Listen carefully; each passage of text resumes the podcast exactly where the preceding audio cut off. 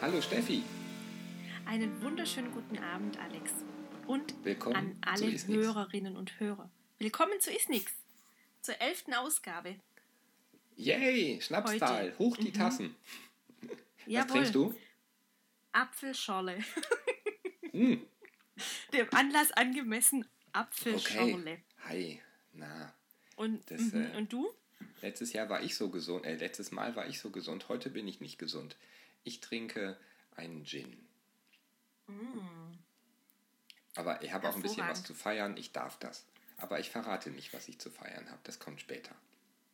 Okay, wunderbar. Worüber unterhalten ich, wir uns heute? Ich habe total Lust. Ja, ich habe auch total Lust. Ähm, wir steigen ja komplett in dein Thema ein, ne? Also. Ja. Wir, wir wollen quasi den Podcast ins neue Jahrtausend überführen und wollen uns mit Digitalisierung beschäftigen oder mal über Digitalisierung sprechen und über Technik und ja. sowas alles. Heute wird das so ein Nerd-Podcast. Das ist total cool. Ich sage ja auch immer, ich bin Logopäde und Nerd. Ähm, ja. Das wird heute nerdig. Also für alle, die, die keine Geeks und keine Nerds sind, sorry.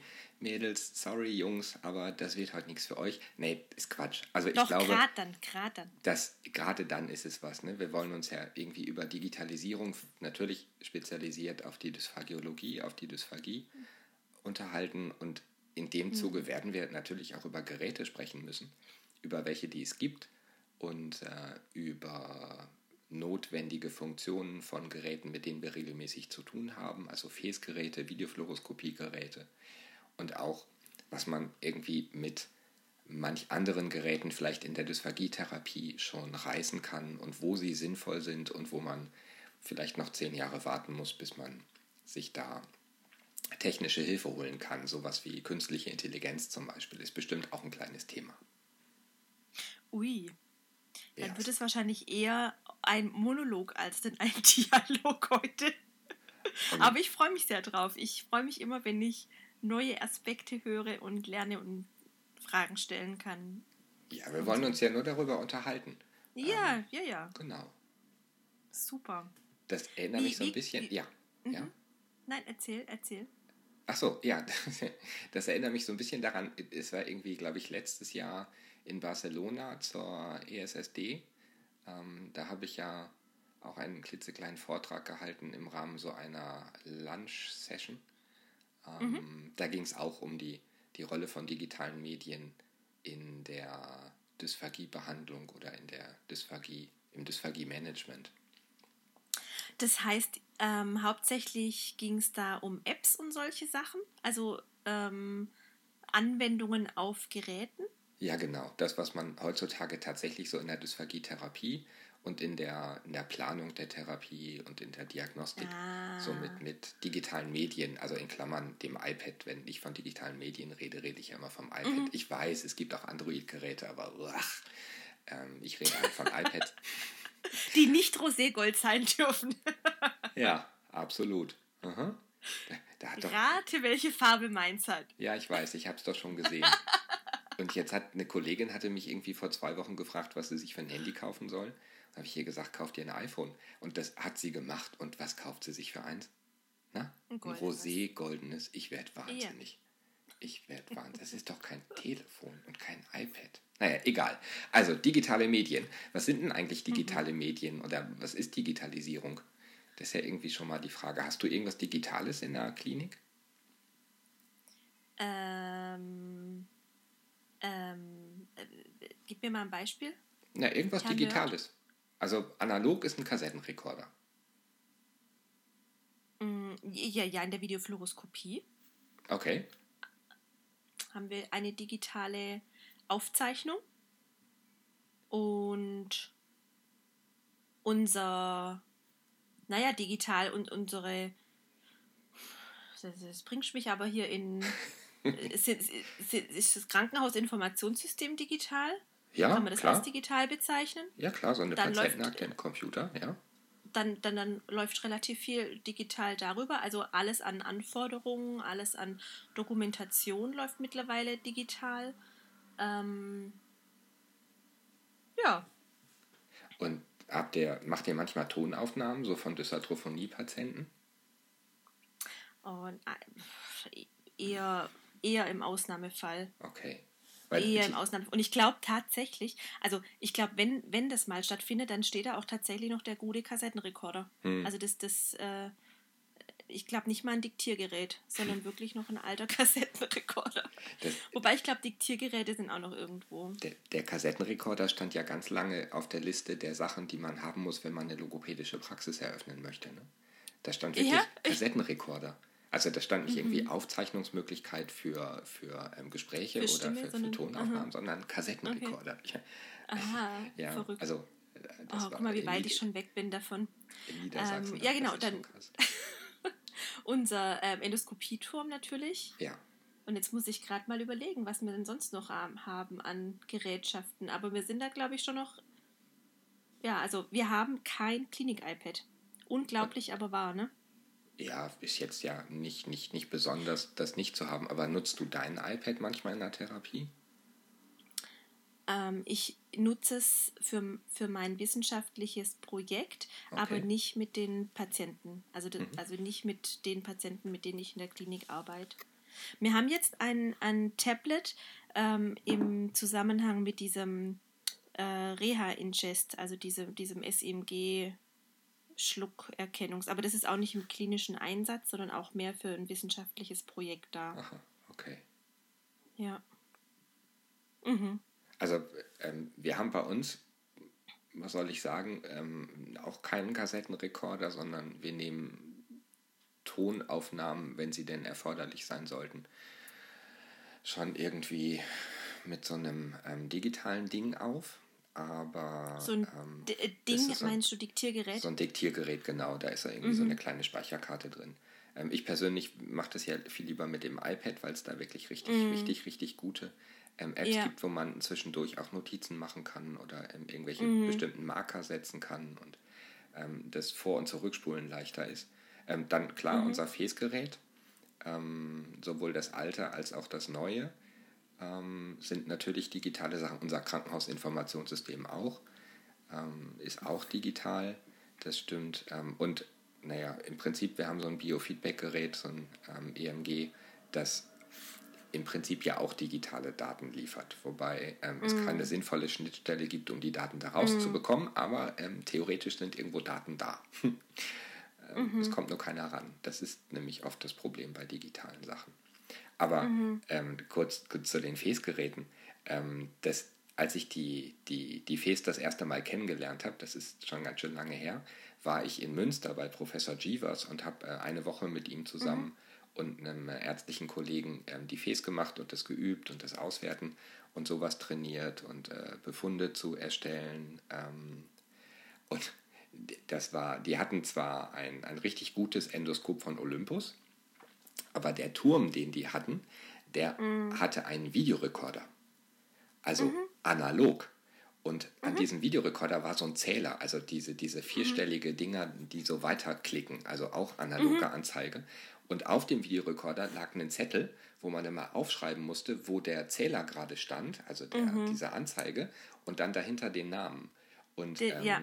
man musste immer aufpassen, dass man die Videokassetten zurückgespult hat, wenn man sie gewechselt hat, weil bei einer neuen Videokassette musste man natürlich halt wieder bei Null anfangen, damit man auch an die mhm. richtige Stelle kommt. Boah, war das eine Hölle. Ähm, das mhm. war wie damals, wenn man seinem besten Freund irgendwie ein bestimmtes Musikstück vorspielen wollte und ähm, man hatte 20 Kassetten und ähm, der Inhalt des Abends war das Finden des Musikstücks. Ähm, und so war das auch mit ähm, der, der Professor Jeevers ja. wollte uns einen Film zeigen. Ein, einen ganz ja. tollen hat er erzählt, also eine richtig, richtig super Aufnahme. Ähm, ja, es hat aber in dieser Woche nicht geklappt, die, diesen Film auf diesen ganzen Videokassetten zu finden. Ähm, Aber also bei uns war das auch so. Als ich angefangen habe zu arbeiten, haben wir die Videofluoroskopie noch analog aufgenommen. Mhm. Und das heißt, da musste immer einer mit, mit, wir hatten so eine äh, fahrbare Kamera auf einem Stativ, eine richtig große, also nicht so ein Camcorder, sondern wirklich so eine große, ich glaube Panasonic oder was es war. Mhm. Und da musste man wirklich runter in die Radiologie fahren, einmal durchs ganze Krankenhaus. Und äh, dann haben wir diesen ähm, Bildschirm abgefilmt. Ja, das ist mit krass, der Aufzeichnung. Oder? Ja, ja, ja. Und die Digitalisierung, die kam dann erst so, ich glaube 2000, 2007 oder so. Ja. Mhm. Ja, so Mitte 2000, genau, da ging es dann auch so los, dass die, die Hersteller dieser Geräte dann auch irgendwie vernünftige digitale Schnittstellen angeboten haben. Ne? Und, das, und dass die Technik so weit war. Ähm, zugegebenerweise ist das mit der digitalen Technik ja noch gar nicht so lange her, dass es da richtig gute Filme auch gibt, ne, die man ähm, digital speichern kann, also die digitalisiert Mhm. werden. Das ähm, sieht man irgendwie, wir haben noch so einen ganz alten ähm, Dysphagie-Diagnostikturm mit ähm, einem Endoskop und schon im Computer, wo das Endoskop mit über einen Kamerakopf auch die, die Daten direkt im Computer verarbeitet, aber da läuft irgendwie Windows 98 und ähm, das, das Bild ist zwar super scharf, aber die Anzahl der Bilder, die da pro Sekunde gespeichert werden, ist nicht so sonderlich hoch gewesen.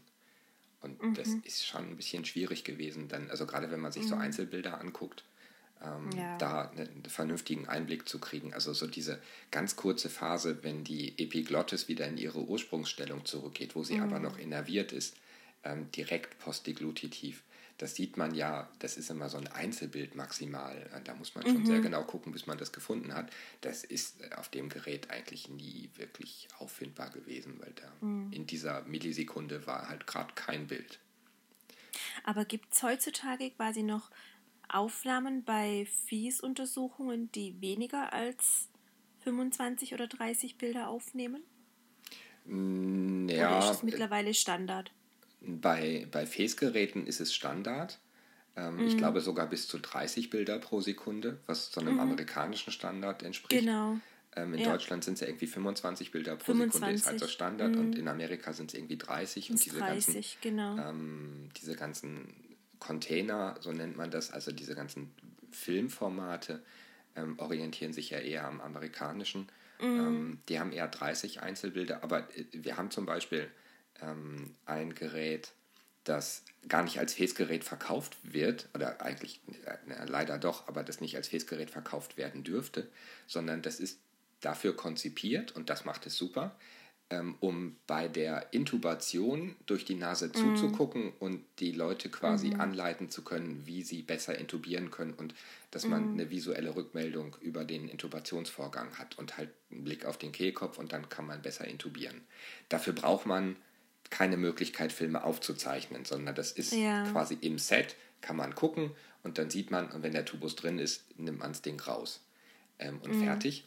Ähm, aber die Firma schafft es immer wieder, dieses Gerät auch als besonders günstiges Gerät dann an die Kliniken zu verkaufen.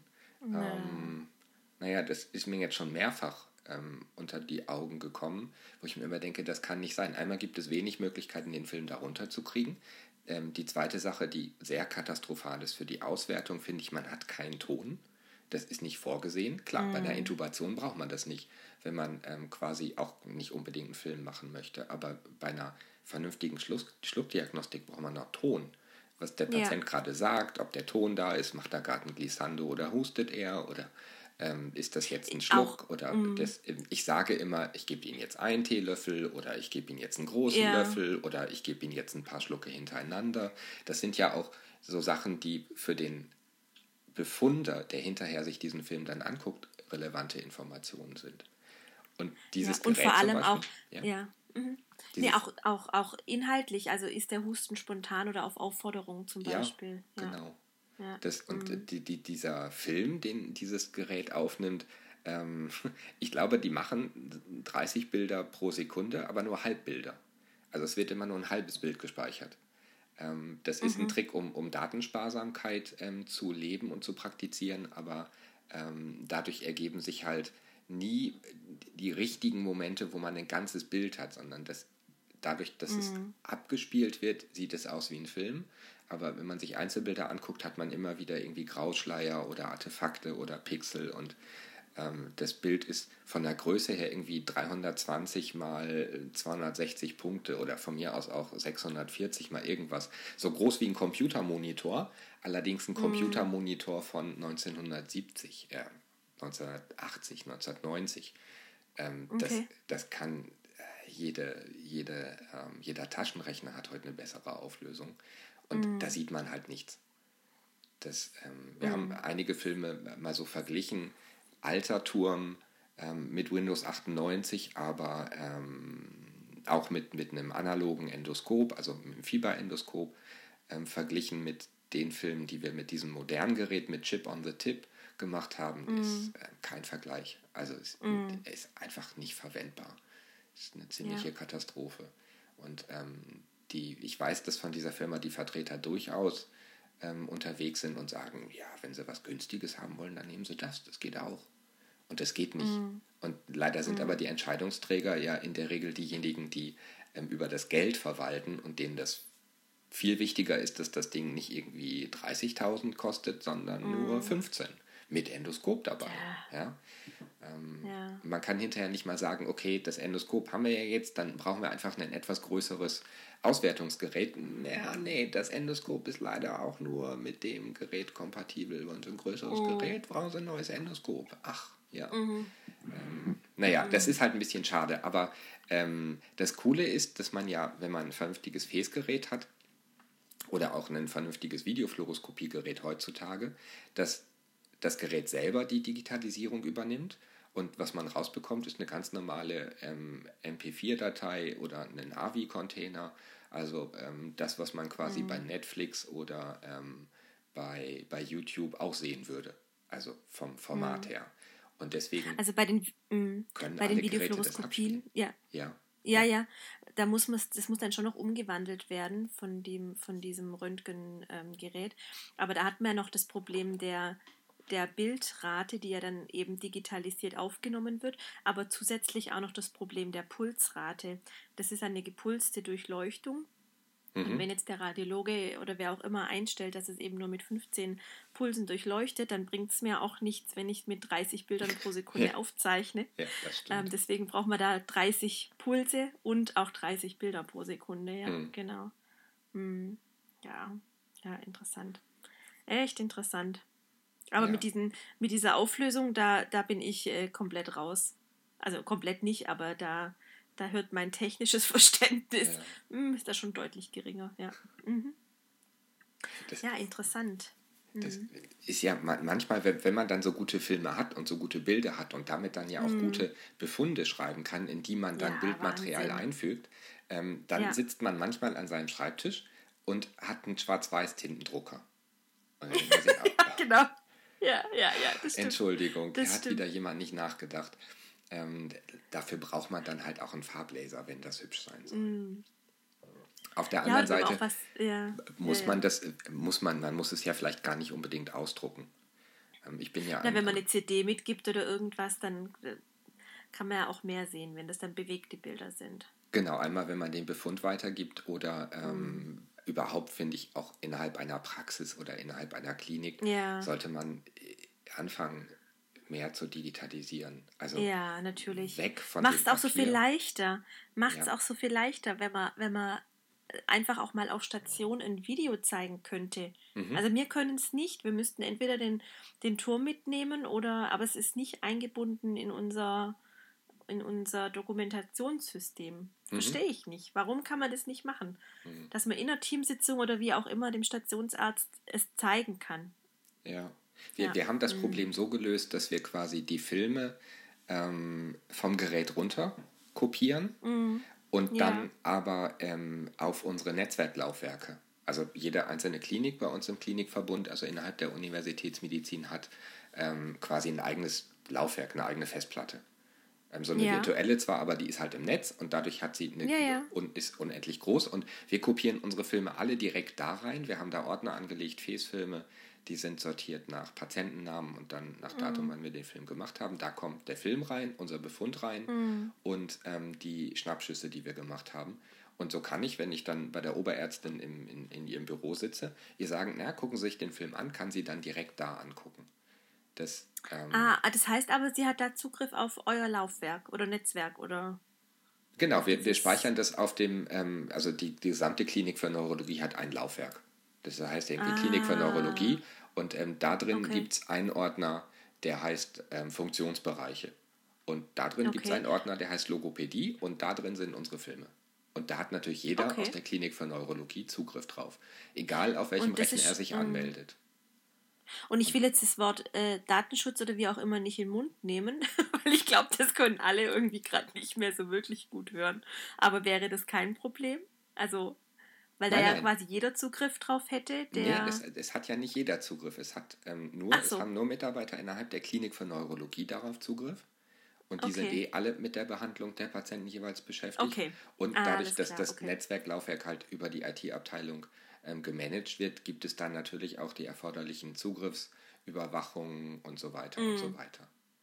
Okay, weil bei uns hat quasi, also ich habe jetzt keinen Zugriff auf alle Patientenakten aus dem Krankenhaus zum Beispiel und ich glaube, es wäre auch sch- schwierig, wenn wir sowas jetzt quasi in ein Laufwerk machen, wo die ganze Klinik beispielsweise Zugriff drauf hätte äh, mit den Genau. ganzen Patientendaten. Das Ja. wäre wahrscheinlich eher nicht ganz so. Nee, nee, das wür- würde bei uns auch Mhm. nicht gehen. Man kann nicht irgendwie einen, einen Facefilm machen und dann gibt man 7500 Mitarbeitern den Mhm. Zugriff darauf. Nee, ähm, das sind schon nur Leute aus der Klinik für Neurologie. Und wenn, wenn wir eine Untersuchung für irgendeine andere Klinik machen, dann ähm, können die sich die Filme nicht einfach angucken, aber dann können wir hingehen, ohne dass wir den Mhm. ganzen Turm mitschleppen müssen. Dann melden wir uns da am Computer Ja, so- an ah, und dann klar. haben wir Zugriff auf den Film. Und sobald wir uns wieder abmelden, kann halt wieder keiner den Film gucken.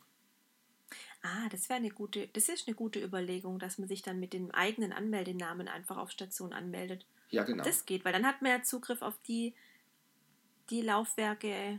Genau, aber Ähm, das ist ja ah, sowieso so, okay. dass es diese ganzen Gruppen-Logins, ne, dass irgendwie Ja, so ja. in den Kliniken irgendwie Logopädie 1, Logopädie 2 und so weiter, die Mhm. sind eigentlich, die sind datenschutzrechtlich eine, eine ziemliche ähm, schwierige zu handelnde Situation, weil eigentlich Mhm. muss jeder Mitarbeiter, wenn er an einen Rechner geht, sich selber anmelden. Per namentlich, ja, das Namentlich, auch so. genau. Ja. Ja. Mhm. Und dann ist eine Zugriffssteuerung und ein Loggen, wer nimmt, ähm, wer, wer hat sich das angeguckt und so, ja durchaus möglich. Mhm.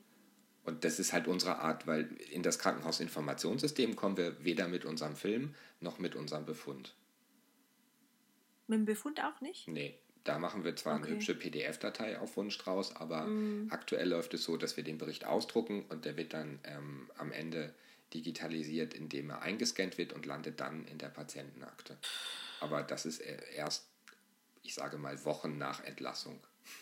Mhm, okay. Ähm, So viel, ja, warum einfach, wenn es auch umständlich geht? Ja, ja, also ich glaube schon, dass Digitalisierung, ne, Datenschutz ist ja nur eine Sache, Zugriffsrechte und das Loggen von, von Zugriffen eine ganz andere Geschichte, dass das schon noch eine Menge andere Berufsgruppen mit auf den Plan ruft, als jetzt irgendwie nur, nur so, ein, so ein kleines Setting zwischen vielleicht ähm, einer, einer Praxisleitung und einer fachlichen Leitung und dem kleinen Logopäden, der da arbeitet und dem Patienten. Da sind einfach viel mehr Leute mit involviert. Man braucht einen Systemadministrator, man braucht sehr genaue ähm, Ablaufschemen, wann gelöscht wird, was gelöscht wird, wie kontrolliert wird, ob es gelöscht werden darf und wer Zugriff hatte und so weiter. Ähm, das ist leider so. Aber auf der anderen Seite macht es viele Sachen viel, viel, viel, viel einfacher, finde ich. Ähm, als wenn ich da irgendwie stundenlang auf einer Kassette rumspulen muss, bis ich den passenden Film gefunden habe. Ähm, oder ich mich irgendwie durch Berge von Papier wühlen muss, wo es doch viel einfacher Ja. ist, wenn ich in irgendein Suchfeld oben irgendwie Meier Müller Lüdenscheid eingebe und dann wird mir alles von dem Patienten angezeigt. Oder ich gebe ähm, Ja. Filbrand und Fes ein und dann werden alle ähm, Untersuchungen, die ich gemacht habe, angezeigt. Irgendwie sowas, als wenn ich da durch Papierberge muss. Ja, das stimmt. Das stimmt. Da gebe ich dir völlig recht. Mhm. Und Und ähm, die Schwierigkeit auch unter Umständen sein kann, wenn die Technik dann mal streikt, dann sitzt man auf dem Trockenen. Total. Ja, genau. Aber das darf natürlich nicht passieren. Ähm, es kann Mhm. passieren, keine Frage, aber das ist eine Frage oder eine, eine Geschichte, die man mit der Planung der IT, also der Planung der Informationstechnologie und der elektronischen Datenverarbeitung ähm, strukturieren kann. Also Mhm. ähm, wenn eine Festplatte in irgendeinem Server ausfällt, dann fällt nicht der ganze Server aus, außer man Immer so hatte keine Teile, Ahnung, gell? Mhm. wie man das gemacht hat. Nee, gar keine, weil die Daten müssen so. da redundant gespeichert sein. Das, ah. ähm, also bei, bei so einem vernünftigen Server, wenn du dir jetzt so ein riesiges Regal vorstellst, das mm. irgendwie, wie man das aus äh, Science-Fiction-Filmen oder so kennt, wo ganz, ganz, ganz, ganz, ganz, ganz viele leuchtende, blinkende Dinger drin sind. Die, da mm. blinkt nichts, aber egal, aber da stecken halt ganz, ganz viele Festplatten drin. Und auf diesen mm. Festplatten sind die Daten.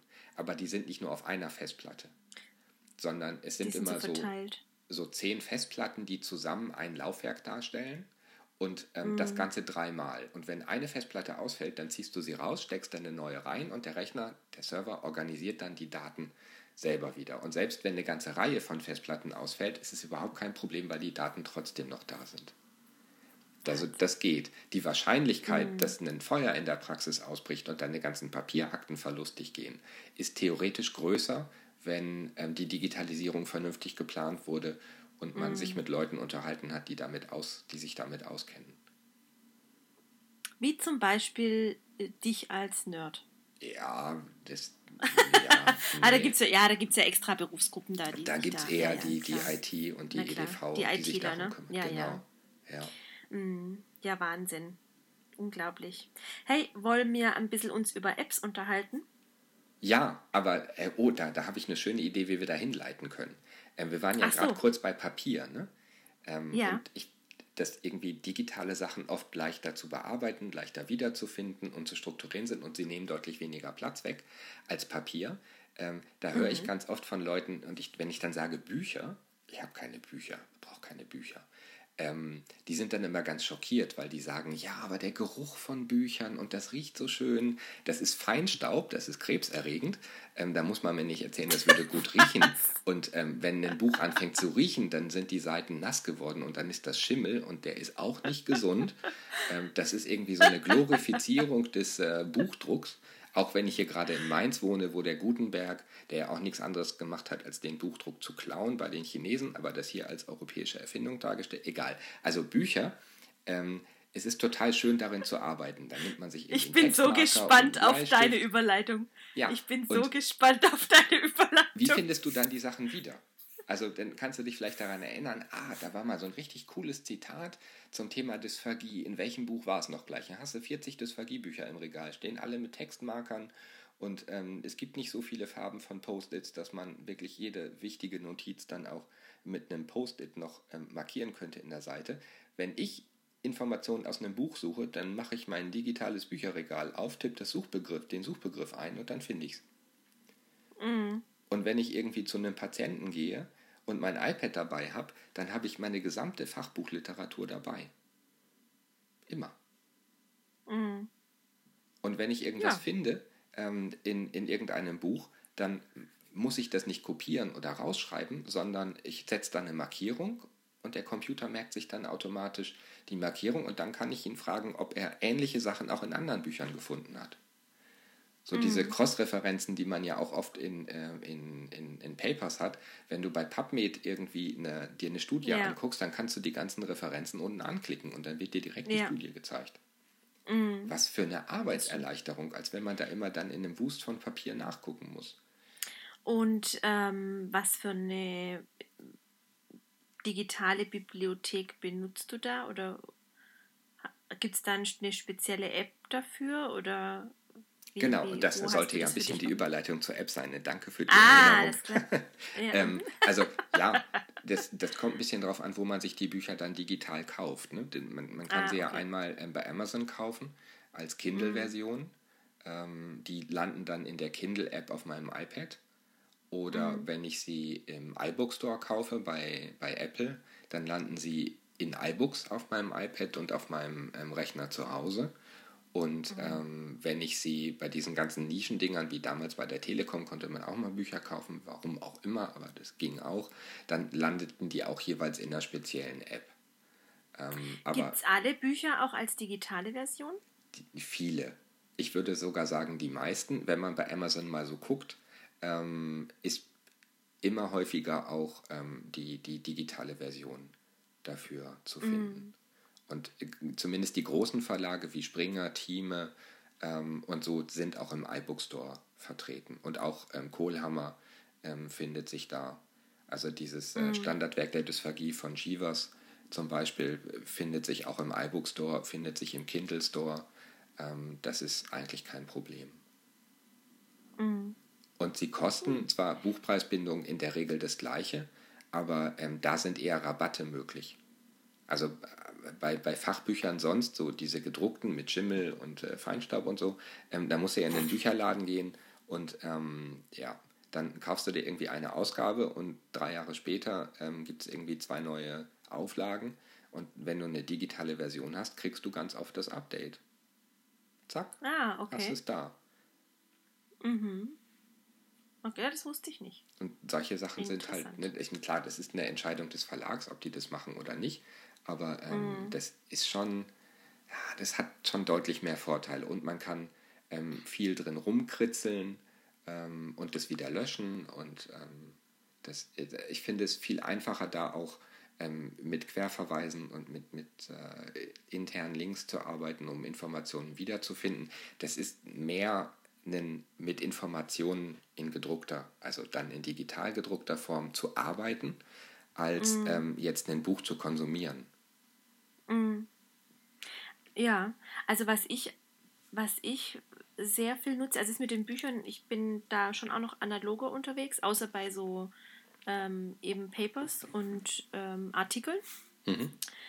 Ähm, aber manchmal fällt es mir auch schwer oder finde ich es anstrengend, sehr viel ähm, am Bildschirm zu lesen. Also manchmal habe ich es wirklich gern auch als Papier in der Hand. Mhm. Das ist vielleicht auch Ge Gewöhnung ein Stück weit. Ähm, aber da habe ich auch das Gefühl, da kann ich auch mal drei Sachen nebeneinander hinlegen und muss es dann nicht immer minimieren oder so ähm, zumachen und das nächste aufmachen und so. Ja. Ähm, das stimmt. Aber also, bei mir, gerade ja. was die Größe des Bildschirms angeht, ja, aber was die Qualität des Bildschirms angeht, ähm, mm.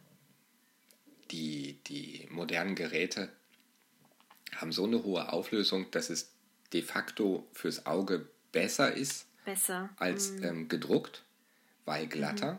Und ähm, die Geräte können ganz oft heutzutage. Man kann vergrößern, gell? einmal vergrößern, aber die passen mhm. die Helligkeit dem Umgebungslicht an. Das heißt, wenn du irgendwie draußen in der Sonne ah. sitzt, dann wird der Bildschirm natürlich heller. Ähm, aber wenn du drinnen irgendwie mit so einer ähm, super Schreibtischlampe liest, dann wird der Bildschirm dunkler und blendet dann nicht mehr. Und mhm. die Geräte können das Sonnenlicht simulieren. Also wenn du jetzt irgendwie auf dem Sofa sitzt und überall hast du irgendwie rote und blaue und leicht grüne und orangene Lampen an, weil das eine schöne Stimmung macht, dann passt sich die Anzeige des Bildes so an, dass das Weiß, was du quasi als Hintergrund auf dem Gerät hast, ähm, zum Umgebungslicht passt. Ah, Solche Sachen okay. sind heute möglich. Mit künstlicher Intelligenz ein bisschen, aber eben mm. vor allem mit diesen ganzen Sensoren, die, die, die diese mm. Dinge haben. Und das ah, macht den spannend. Einsatz von Apps zum Beispiel auch so interessant, dass es ja mm. durchaus Sensoren gibt, die dabei sind, ähm, die man mm. nutzen kann. Und da meine ich jetzt. Ich, mm. Kamera, mhm. Mikrofon, aber auch ähm, die, die Möglichkeit, Töne aufzunehmen, zu analysieren. Mhm. Ähm, ja. Was, was ich an, also meine Lieblings-App, ähm, die ich, also ich habe mehrere Apps, auch fachliche Apps, die ich benutze. Ähm, manchmal, ähm, naja, in der Therapie eher weniger, außer wenn ich jetzt mal äh, einem Patient irgendwie was Schluckphysiologisches zeigen will oder so und er eine Animation habe, mhm. aber ähm, das mache ich eher so in diesem Studienbereich. Ähm, dass, also für, dass ich es für mich als, als Lehrmaterial oder Lernmaterial auch ein Stück weit nutze. Und das sind so Anatomie-Apps zum Beispiel. Da mhm. finde ich, also eine meiner Lieblings-Apps ähm, ist die Visible Body App. Ähm, Atlas, so ein Anatomie-Atlas. Und da kann ja, man halt genau. halt wirklich 3D drin sich im Körper zurechtfinden. Ja. Und ähm, mir fällt es wahnsinnig schwer, Anatomie aus Büchern zu, lesen, zu lernen. Das fiel Aha. mir schon immer schwer, weil mir das zu zweidimensional war. Und ich habe es einfach auch nicht, verstanden, also nicht verstanden, kann man nicht sagen, aber ich fand es einfach langweilig. Und es hat mir einfach, das war immer so die Pflicht. Und mit dieser, mit dieser App macht es einfach Spaß, mhm. sich wirklich damit zu beschäftigen und zu gucken, wo ist jetzt der Ansatz und wo ist der Ursprung und welcher Nerv, wofür läuft denn der jetzt hin und wie heißt die Struktur? Ja. Das finde ich großartig. Ja. Richtig großartig, ja. Genau. Das, das ist ein, einer der großen Bereiche, für die es Dysphagie-Apps gibt. Ne? Also sowohl für, die, mhm. ähm, für, für uns jetzt als, als Leute, die ähm, als Dysphagiologinnen und Dysphagiologen arbeiten, als auch für die Patienten ähm, eine Information, mhm. also über Anatomie, über Abläufe, über Funktionen. Mhm. Die Geräte können das deutlich besser darstellen, weil es da die Möglichkeit gibt, das als Video zu zeigen oder als 3D-Animation, ähm, mhm. die man ähm, hin und her drehen kann und sowas. Ja. Das, das ist ein großer Bereich, wo, wo es auch wirklich viele Apps mittlerweile gibt. Also spontan mm. würden mir ah, sechs okay. oder sieben einfallen, die es da gibt, irgendwie so Dysphagia Anatomie, to go. Genau, Dysphagia ja, Therapy okay. und, ähm, und solche Sachen. Ähm, aber, aber, dann aber auch diese ganzen Visible Body-Geschichten oder auch ähm, ja. aus anderen Buchverlagen gibt es mittlerweile auch die Anatomie ja, wahrscheinlich, als App. Wahrscheinlich genau. aus allen Anatomiebüchern, ja. genau. Also so dieses grundsätzliche Anatomie, aber jetzt im Bereich Dysphagie ähm, habe ich natürlich die Dysphagia-App ähm, mhm. auch drauf und die finde ich auch richtig, richtig gut. Ja. Also ich benutze jetzt für mein tägliches Arbeiten auch äh, nicht wirklich. Aber wenn man noch mal gucken möchte, also die ist von äh, Taktus genau. Therapy.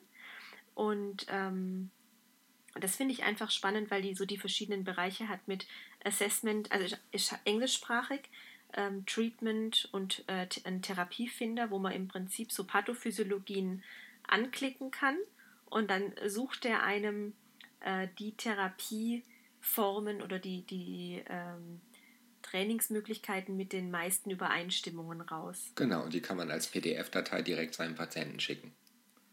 Ah, guck, das wusste ich jetzt auch noch nicht. Also man kann dann aus der hm. Liste ähm, in ah, der Dysphagia Therapy kann man ähm, die zusammenstellen und dann kriegt er eine ähm, kompakte Information über, ähm, was muss er beim Masako machen, ähm, was ist bei Shakir wichtig, ähm, und wie sind die mhm. Übungsabläufe beim Mendelssohn-Manöver, wenn das jetzt die drei sind, die für ihn gerade interessant sind. Und da gibt es dann so eine mhm. Übersicht. Das ist ziemlich cool. Ähm, wobei ich sagen muss, dass die, der Umfang der Informationen ähm, jetzt für Nicht-Patientinnen und Patienten, sondern eher für uns, ja. der ist in der App ein bisschen gering. Da gibt es die gering. Dysphagia to go. Ähm, ja. Das ist eine App, die auf ein bisschen spielerischer Art, aber vor allem mit, mit mm. sehr mhm. guten Animationen ähm, die Abläufe, die Bewegung der Zunge mal im Sagittalschnitt zeigt und ähm, die auch ähm, genau erklärt, wo der Bolus lang geht und ähm, das aber so, dass es für Patienten verständlich ist. Sowohl die Bilder die, als mhm. auch ähm, die, die Filme dazu. Und die ähm, Meinst du die Dysphagia to go, wo, wo auch so Patientenakten mit drin sind, also wo man im Prinzip sich so Patientenakten anlegen kann? Genau, man kann in der App auch Patientenakten anlegen, aber ähm, das darf man in Deutschland nicht. Weil mhm. die, ähm, die, die Datenschutzbestimmungen, die ähm, die Firma, ich glaube es ist Smart irgendwas, ähm, die Amerikaner und die Europäer verstehen sich in Sachen Datenschutz nicht. Und diese mhm. ganzen Apps, die aus Amerika kommen, halten sich an den amerikanischen Datenschutz. Aber mhm. ähm, der ist aus europäischer Sicht ähm, zu lasch. Und deswegen dürfen die ähm, Inhalte dann hier nicht verwendet werden. Also man kann nicht einfach Patientendaten dann da drin sammeln. Dafür ist die Sicherung mhm. nicht gut genug. Und jetzt ab dem 25. wahrscheinlich noch viel weniger. Und ja. ähm, und wo sind dann da diese Übungen oder diese, diese Therapieformen mit drin? Die habe ich nämlich da tatsächlich noch nicht entdeckt. Therapieform nicht, aber ähm, die, die, diese Therapie, äh, nee, die, die, diese Dysphagia to go ähm, erklärt in Filmen und in Bildern ganz gut Einzelschritte, auch glaube ich, der, ähm, der ähm, funktionellen Dysphagie-Therapie. Ah. Und dann gibt es noch eine App, die, die finde ich ziemlich gut eigentlich. Die heißt, ähm, wie heißt die noch gleich? Ähm, Oral Motor. Ah, okay. Die ähm, ist sehr einfach gemacht und die ist auch nicht wirklich schön, muss man mal so sagen, aber ähm, die ist umsonst. Sie besteht aus ganz, ganz, ganz vielen Videos ähm, von. Pati oder von, von ähm, Therapeutinnen, die Schluckmanöver durchführen. Okay. Und man kann sich dann quasi angucken, ähm, wie ist eine Übungseinheit mit ähm, Masako. Und die machen das dann vor. Und zwar das, ah. was der ah. Patient sehen würde, würde er bei der Übung in einen Spiegel gucken. Das finde ich ziemlich gut. Die ist äh, mhm. von, von, von irgendeiner Firma, die auch ein Kommunikationsprogramm herstellt. Ah, Smalltalk sehe ich gerade. Kann es sein?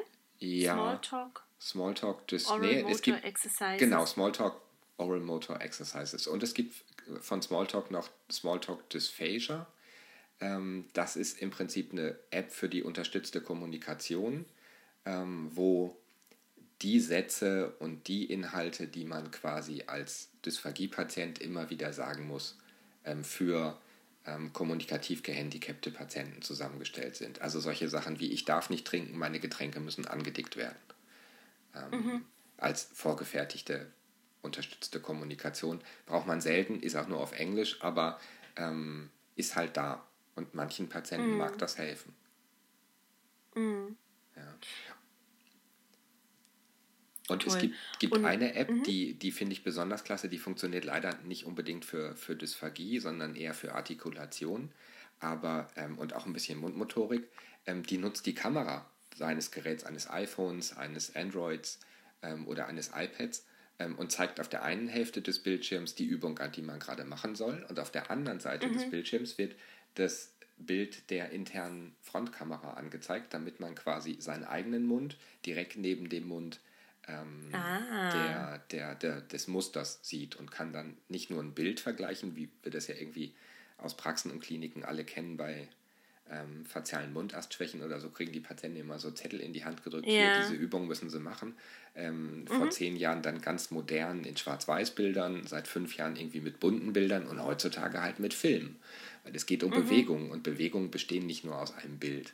Dafür braucht man eigentlich einen Film. Und diese App schafft mhm. es halt, diese Frontkamera und den Film dann ähm, nebeneinander anzuzeigen und den Patienten so die Möglichkeit zu geben, ähm, ihre Bewegungsabläufe besser zu vergleichen. Und ich glaube, da wird die Zukunft liegen, weil noch kann der Computer mm. nicht mhm. verstehen, ob das, was man da macht, richtig oder falsch ist. Ob das richtig, mhm. Ja, das mhm. kann der nicht. Also ja. Dafür ist er noch ja. nicht weit genug. Aber Computer können mm. Gesichter erkennen und können mittlerweile mm. ähm, Bewegungsabläufe im Gesicht erkennen. Und wenn wir anfangen in der Forschung, beziehungsweise auch in der, in, in der wissenschaftlichen Auseinandersetzung mit der Dysphagie oder mit, mit äh, Artikulationen oder überhaupt mit Therapie, ähm, sinnvolle Datenmengen zu schaffen, mit denen man dann hinterher ähm, künstliche Intelligenzen trainieren kann, dann können die uns zumindest helfen. Mhm. Den Patienten, ja. weil dann ist es möglich, ähm, einer künstlichen Intelligenz die Bewertung der Bewegung des Patienten in, in, im Rahmen seiner Hausarbeit, seiner Hausaufgaben ähm, zu überlassen. Mhm. Nur dafür sind Wie, unglaublich große Datenmengen erforderlich, um diese ja. künstliche Intelligenz zu trainieren. Mhm. Wie heißt diese App, die du da gerade genannt hast mit der Kamera? Hast du das gerade im Kopf? Nee, habe ich nicht im Kopf, aber schreibe ich, ähm, okay. Können wir ja in, ich in den Artikel. Ja, also ich schreibe es mhm. rein. Ähm, also da, da gibt es ja. schon, schon wirklich richtig, richtig mhm. schöne Sachen, die man mittlerweile was, machen kann. Was auch, glaube ich, ein ganz wichtiger Aspekt ist, ähm, vor allem wenn man jetzt das mit Patienten einsetzen möchte, das iPad, also ob jetzt Klinik oder im ambulanten Bereich, spielt ja erstmal keine Rolle. Dann ist ja sicherlich ganz häufig äh, das Thema Hygiene ein großes. Und ja. da habe ich, glaube ich, von dir mal den Tipp bekommen mit dieser ähm, Hygiene-App. Oder Desinfektion. Genau, De, genau Debug, ja, genau. Ja. Wo man ähm, ein Protokoll hat, also wo man im Prinzip Schritt für Schritt angeleitet wird, wie man das äh, Tablet fachgerecht äh, desinfiziert. Genau. Und, ähm, und das dann auch quasi ähm, protokolliert wird, wann es gemacht wird, wie oft es gemacht wird, ob vollständig, ob nicht vollständig, ähm, ob man alle Schritte durchgeführt hat, sodass genau. man dann unter Umständen auch im Prinzip ähm, der zuständigen Hygienefachkraft demonstrieren kann, dass das alles seine Richtigkeit hat. Genau, dafür ist es gedacht. Ähm, die, die Debug-App ist äh, an der Medizinischen Hochschule Hannover entwickelt worden von einem Arzt, der ähm, mit seinem Tablet zu Patienten wollte und die Hygiene gesagt hat, sorry, nein, du darfst hier mit einem dreckigen Papier und einem dreckigen Kugelschreiber rein, aber nicht mit einem sauberen iPad. Das musst du erst mhm. desinfizieren. Ähm, und der hat sich dann Gedanken darüber gemacht, wie man das hygienekonform dokumentieren kann. Und daraus ist diese Debug-App geworden. Ja. Problem ist, alle Geräte, die man heute so als, als digitale ähm, Assistenten dabei hat, wie ein iPhone, ein Android, ein ähm, Google Pixel oder ein, ein Tablet, sind nicht desinfizierbar. Mhm. Die Hersteller schreiben alle in ihre Handbücher Reinigung mit einem trockenen, staubfreien Tuch. Man darf nicht mal irgendwie Wasser oder so verwenden. Und ähm, wenn man es doch tut, und gerade wenn man eine alkoholfreie Desinfektionslösung verwendet und diese mhm. Tücher aus dem Spender, ähm, diese alkoholfreien Desinfektionstücher, die werden empfohlen von der Medizinischen Hochschule Hannover, dann kann man die Garantie verlieren. Wenn also der Hersteller ah. des Gerätes das bei einer möglicherweise mal anstehenden Reparatur merkt, ach, da ist Flüssigkeit rangekommen, dann hat man keine Garantie mehr. Das muss hm, man okay. im Hinterkopf behalten. Mhm. Aber sie lassen sich halt mit dieser Debug-App ähm, wirklich verhältnismäßig idiotensicher desinfizieren. Auch hier kommen wieder die Sensoren des Gerätes zum Einsatz. Ähm, das Gerät weiß, wo es berührt wurde. Und wenn mhm. es nicht überall berührt wurde, ähm, kann man nicht weitermachen. Und dadurch kann man der Hygienekraft halt in dem Protokoll auch wirklich nachweisen, ich habe es desinfiziert, dann, dann, dann und dann. Und dann mhm. wollte ich, aber ich habe abgebrochen, auch das steht im Protokoll. Mhm. Ja. Ja. Ja, das ist schon wirklich eine tolle Sache. Also für was ich es auch wirklich viel nehme, ähm, ist einfach für die Organisation äh, von Aufgaben mhm. für mich.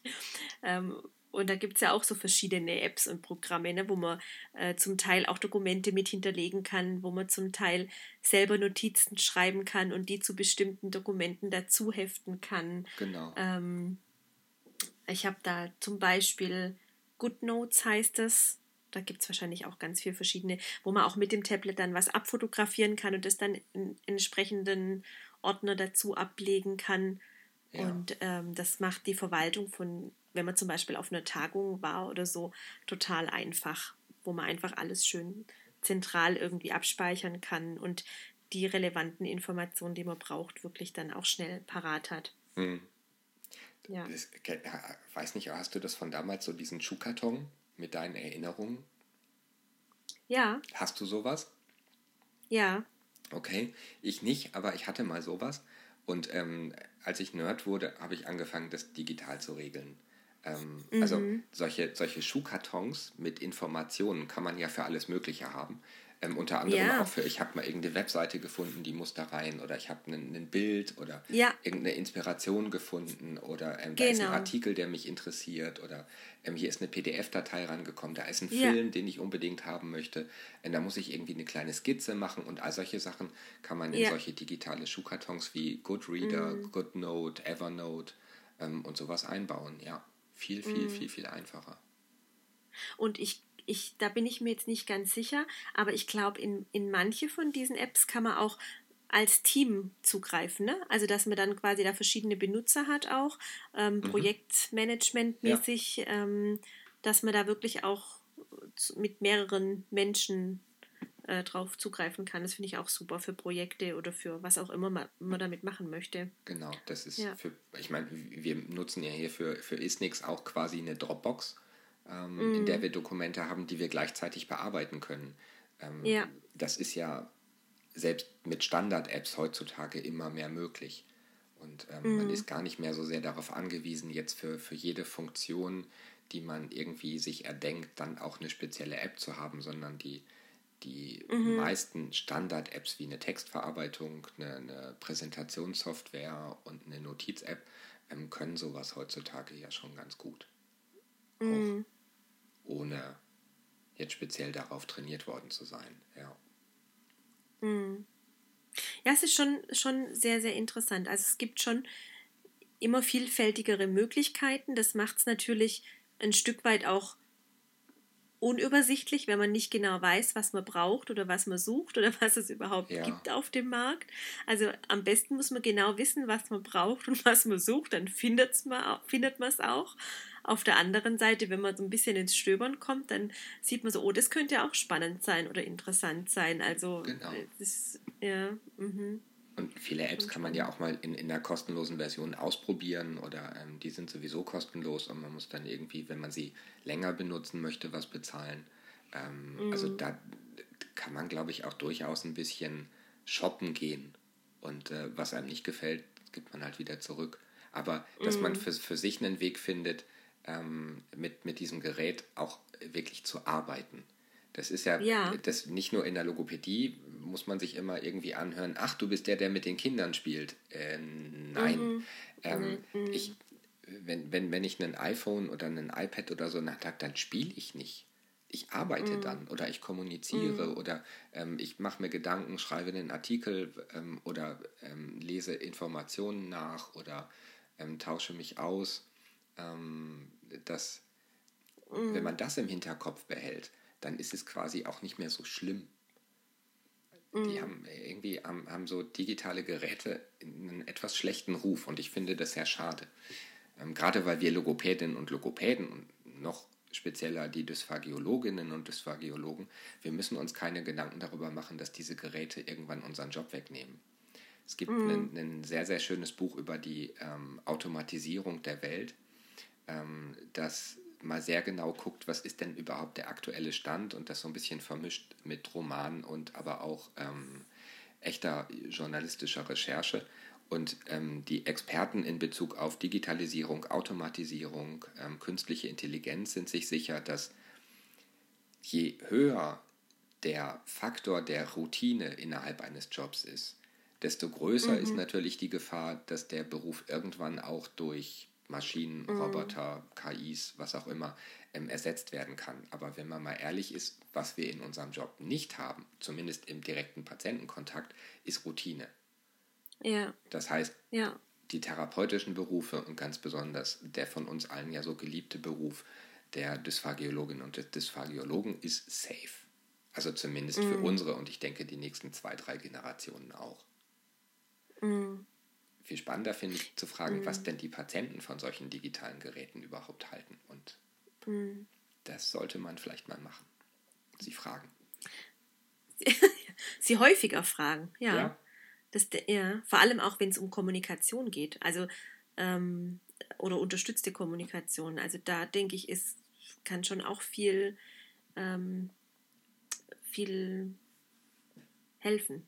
Äh, so ein, so ein Tablet. Ja. Hat, hat es von Anfang an. Also früher waren das ja irgendwie mm. diese riesigen, schweren Computer, die irgendwie einen eigenen mm. Lastenkran brauchten. Ähm, aber da hat sich auch keiner Gedanken darüber gemacht, dass das ein Computer ist, an dem der Patient gerade rumspielt. Der hat damit nicht rumgespielt, der hat damit kommuniziert. Mm. Ähm, auf, und ja, auf jeden Fall. Das machen heute iPads oder ähm, andere ähm, Android-Tablets auch, nur eben kleiner, mit einer viel besseren Akkulaufzeit mit einer viel besseren Sprachausgabe, mit viel besseren Bildern ähm, und mit viel mehr Möglichkeiten, mhm. ähm, die auch zu steuern. Ja, also, das auf jeden Fall. Aber unterstützte Kommunikation ist ja, da sind Computer schon ein anderes, ja. Seit Generationen akzeptierter als jetzt, äh, wenn der Logopäde und Nerd mit dem iPad um die Ecke kommt. Mhm. Äh, Aber ich habe schon auch die ähm, ich denke schon auch, dass natürlich es ganz unterschiedlich sein wird bei den Patienten. Also es wird sicherlich Patienten geben, die damit weniger anfangen können und auch die, die total begeistert sind, vor allem wahrscheinlich die Jüngeren. Ähm, aber ich, ja, man müsste es wahrscheinlich einfach häufiger einsetzen. Man merkt es ja auch, also ich habe ja viel mit SEMG gearbeitet und das ist ja jetzt kein Computer im eigentlichen Sinn und auch kein Tablet im eigentlichen Sinn, aber trotz allem ein technisches Gerät. Mhm. Und ähm, viele waren total angetan davon, so ein Hilfsmittel zu haben.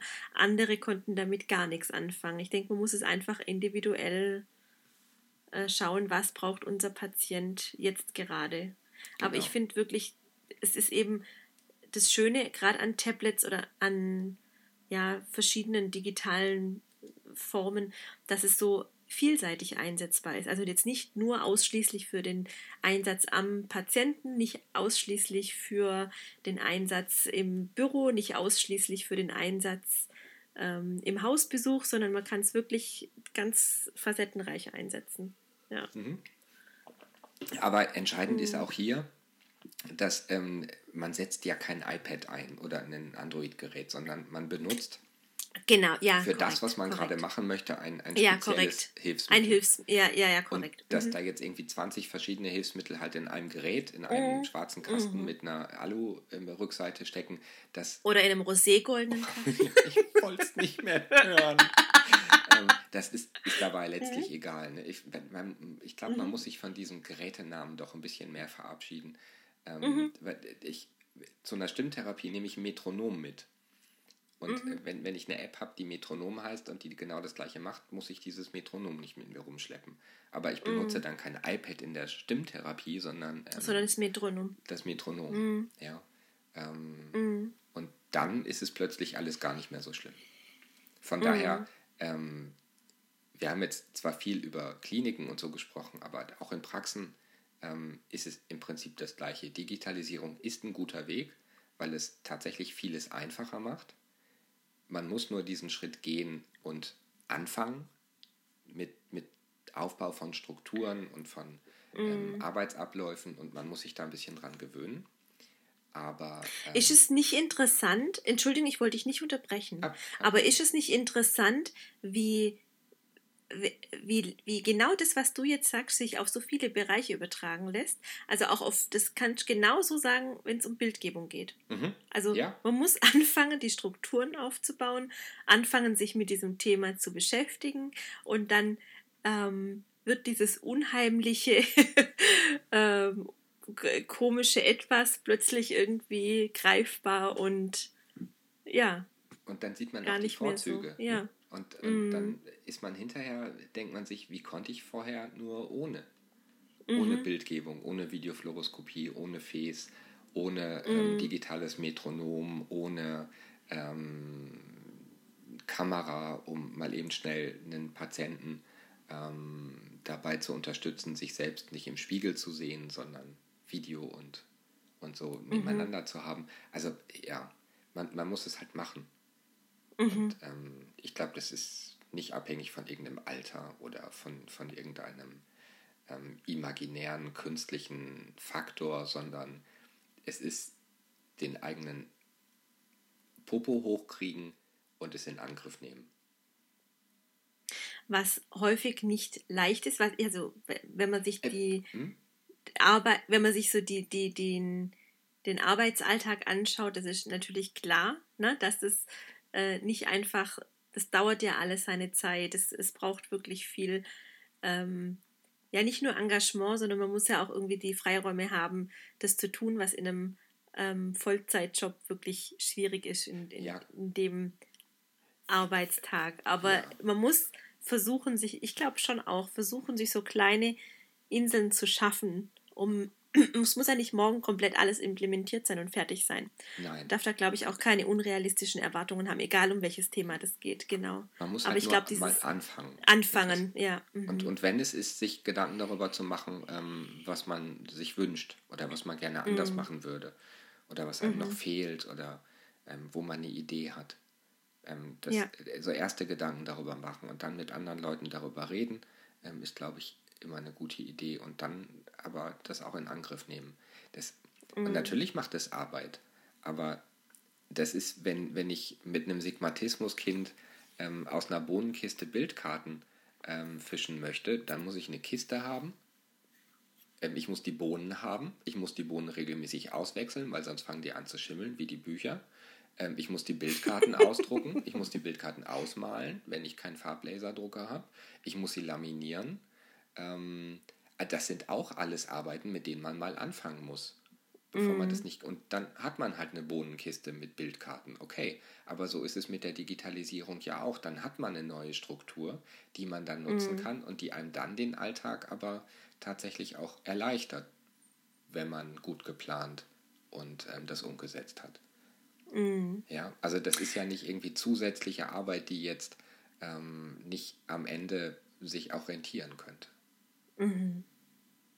Ich finde, es ist ein ganz, ganz wunderbares Schlusswort. Ah, ah ja, natürlich, absolut. Ähm, finde ich auch. Oder? Ja. Ja, oh, wir haben überzogen, Möch obwohl ich kürze das. Wir haben am Anfang. Ähm, egal, nein, ich kürze natürlich ich, nicht, es war ein Scherz. Wir kürzen nicht. Ich habe in der letzten Folge habe ich ähm, nichts rausgeschnitten. In der vorletzten habe ich, glaube ich, irgendwie ein paar ähm, Geräusche, die nicht reingehörten, rausgeschnitten. Ah, okay. Das sei ja auch. Was ich damit sagen will, ja ist, ist okay. ist auch ein digitales Produkt. Ich meine, ihr hört uns gerade, ja. ist doch was Digitales. Ist doch cool. Das stimmt. Das stimmt. Mal von den ganzen anderen digitalen Plattformen äh, abgesehen, die sich ja schon viele Menschen zunutze machen. Ne? Also sei es die Seiten, die du verwaltest, ähm, äh, mit Madu und digitales Therapiematerial gibt es seit genau, zehn Jahren. Genau. Ja. Oder auch Informationen. Austausch. Ähm, wenn man sich früher irgendwie über Dysphagie austauschen wollte, dann hat man in der Praxis irgendwie gehofft, dass es eine wöchentliche Teamsitzung gibt. Und dann waren mhm. da drei mhm. Logopädinnen. Und ähm, ich weiß das noch von damals, da ist man irgendwie, da hat man über Monate und Jahre im eigenen Saft gegart. Mm. Ähm, und heute ja. macht man Dysphagie online auf und dann hat man sofort ein Forum, wo man sich austauschen kann, wo man Leute treffen mm. kann, wo man ähm, die Möglichkeit hat, ähm, Informationen mit anderen zu teilen. Das, ich, das ist einfach noch eine grandiose Zeit, in der wir gerade leben. Mm. Sehr, okay, wir hören jetzt auf. Ja. Wir hören auf. Wir hören auf. also die Apps, über die wir gesprochen haben und auch sowas wie ähm, Goodreader und Evernote und ResearchGate und so, ähm, setze ich in die Beschreibung. Oh ja. Das hört sich super an. Fragen, Kommentare, Ideen, Anregungen jederzeit über alle unsere bekannten Kanäle auf Facebook oder der Homepage genau. www.is-nix.de. Ja, Leute, was soll ich sagen? Ein, ähm, einen wunderschönen guten Abend. Nein, das ist eine Jawohl. Begrüßung. Ne? Habt noch einen schönen Tag. Stay hungry. Stay tuned. Tschüss. Tschüss.